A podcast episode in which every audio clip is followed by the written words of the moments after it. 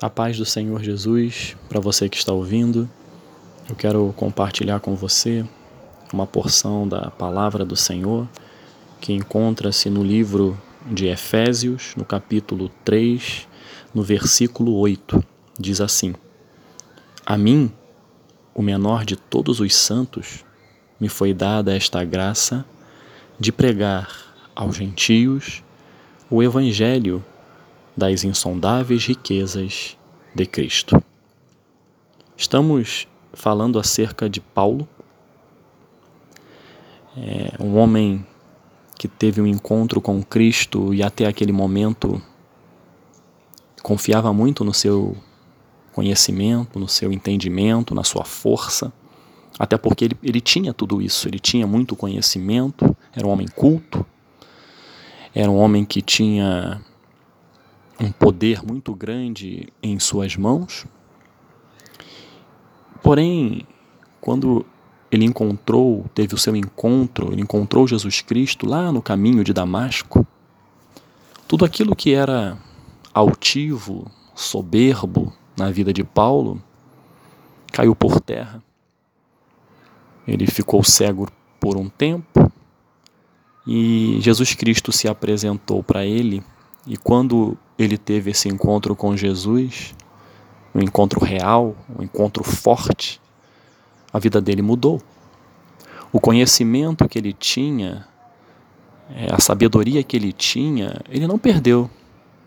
Ele só não mais achava que aquilo era o principal, que ele podia confiar na sua sabedoria, no seu entendimento, que ele era poderoso o suficiente e conseguiria tudo aquilo que almejasse. Muito pelo contrário. Quando eu teve encontro com Jesus, esse conhecimento, essa sabedoria permaneceram com ele, porém agora vieram outras ferramentas muito mais importantes que norteariam a vida de Paulo, que é o conhecimento de Cristo, que é a sabedoria em Deus, que é o mover do Espírito Santo em sua vida. Ele continuou sendo um homem imperfeito, sujeito a, a todos os tipos de sentimentos e sofrimentos que nós hoje passamos, continuou sendo ser humano, um homem com problemas, com dificuldades. Mas a partir do momento que ele teve o encontro com Cristo e, e ali teve o seu chamado de pregar a palavra aos gentios, aqueles que estavam não faziam parte da linhagem, vamos dizer assim, para que você entenda, ele começou a ter novidade de vida. Ele começou a pregar o Evangelho para aqueles que ele mesmo perseguia outrora. Mas o grande é, diferencial que houve na vida de Paulo foi o que ele não tinha. Ele era soberbo. E quando ele teve encontro com Cristo e os seus olhos se abriram, seus ouvidos já começaram a ficar mais sensíveis à voz de Deus, ele passou a ter algo que é muito importante na nossa caminhada e que ele não tinha e passou a ter quando se encontrou com Jesus. O que seria isso? A humildade. Ele passou a ver que a humildade é tudo diante de Deus. Porque quando você se humilha diante de Deus, você reconhece que Deus é tudo e você não é nada. Você é passageiro. O poder que Paulo outrora tinha já não tem mais. Ele passou a ter agora um novo poder em sua, em sua vida, em suas mãos, que foi o próprio Deus que o concedeu a unção de pregar o Evangelho, de pregar as boas novas de salvação para os gentios, que somos nós, que não fazemos parte da linhagem do povo de Israel, para os gentios entenderem o amor de Cristo por nós, o amor incondicional de Cristo pela humanidade. E, e para fazer tudo isso, ele teve que se humilhar, ele teve que entender que sem Deus na vida dele, ele jamais poderia passar para as pessoas o poder do Evangelho. Porque quem faz o Evangelho ser anunciado são os homens e as mulheres que professam a fé em Cristo e vivem a sua, na sua presença. Porém, não adianta nada anunciar se não tiver algo chamado unção. não tiver a presença do Espírito Santo que vai convencer as pessoas, que vai abençoar as pessoas, porque nós não temos nada a oferecer a outros. Somente o Senhor tem algo maravilhoso a ser oferecido para as pessoas, principalmente para aquelas que estão passando por lutas, dificuldades, por momentos tristes e ruins, aquelas que estão distantes de Deus e não conseguem enxergá-lo. É o próprio Espírito Santo usando as nossas vidas por meio da Sua palavra, vai transformar os corações. E Paulo assim se colocou nessa situação de homem falho que sabe que se Deus não tiver na vida dele, ele não vai conseguir dar um passo. Aquele homem soberbo que confiava muito em si mesmo, agora é um homem humilde que confia somente em Deus. E nesse texto, cabe salientar, caro ouvinte, que Paulo estava preso por professar a fé em Jesus Cristo. Ele estava preso. E mesmo preso, ele se preocupou com a igreja que ele tinha uma grande responsabilidade na cidade de Éfeso. Por isso que é carta aos Efésios. E ele orienta, fala para a igreja, não desanime, não fiquem desanimados, tudo isso vai passar. Eu estou sofrendo aqui na prisão, mas Deus está comigo. Isso vai passar. E ele, mesmo assim, ele mostrava a humildade e também a empatia. Ele não era uma pessoa egocêntrica, nesse momento, pós encontro com Cristo. Antes não, antes ele era egocêntrico. O que, é que eu quero dizer? Quando a gente se encontra com Cristo, a nossa vida é transformada. A nossa vida ela é transformada pelo poder de Deus em nós, não por nossas forças. Se eu era arrogante, eu passo a não ser mais. Se eu era soberbo, passo a ser humilde. Se eu era é, uma pessoa que era muito irada, eu passo a ser uma pessoa a ser uma pessoa mais mansa. E isso tudo é Deus que faz nas nossas vidas. E Paulo foi assim. E ele, naquele momento, ele não estava pensando no sofrimento dele, ele estava pensando na igreja. Né? O que será da, igreja, da igreja de Cristo sem alguém para orientá-los? Então tem que fortalecê-los. Então ele se preocupou com a igreja e escreveu essa carta, orientando. E ele orava pela igreja, pelos irmãos e irmãs que ficaram na igreja lá em Éfesos, os Efésios. E ele nos ensina acerca de, de humildade. Quantas pessoas hoje confiam em si mesmas, em si mesmas. E nessa hora eu quero é, explorar com você isso. Não confie em você, não confie nos seus conhecimentos, nos seus contatos. Confie em Deus. Se você acha que os seus contatos vão levar você aonde você almeja, pode até acontecer, mas é algo limitado. Consequências boas podem não acontecer ou somente momentâneas não serão perenes.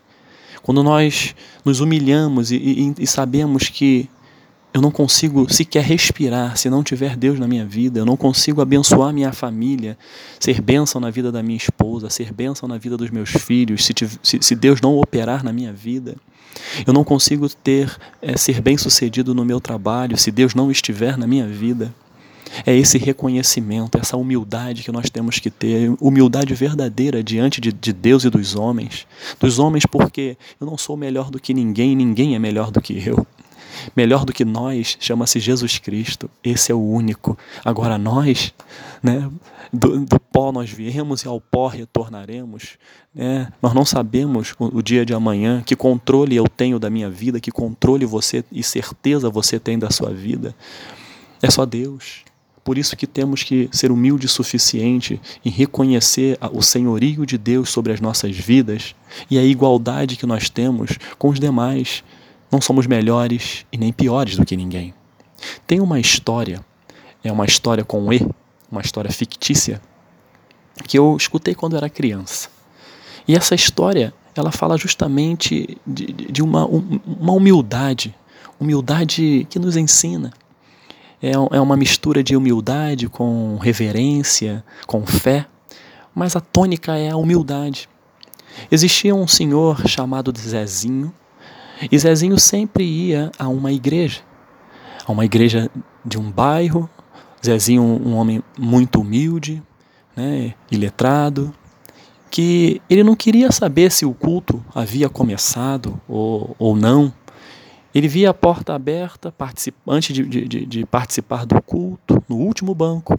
Zezinho se levantava, entrava na igreja e ia lá no altar, lá na frente, se ajoelhava e dizia: Senhor, aqui está Zezinho. E isso era uma rotina, era uma coisa constante, mas incomodava muito os que organizavam a liturgia do, do culto. E isso incomodava e as pessoas tentavam às vezes impedi-lo, mas ele desviava e ia. Ele tinha convicção no seu coração do que ele estava fazendo. Se ajoelhava, se humilhava e com fé dizia: Senhor, aqui está Zezinho. E ia para o seu último banco, participava do culto e saía.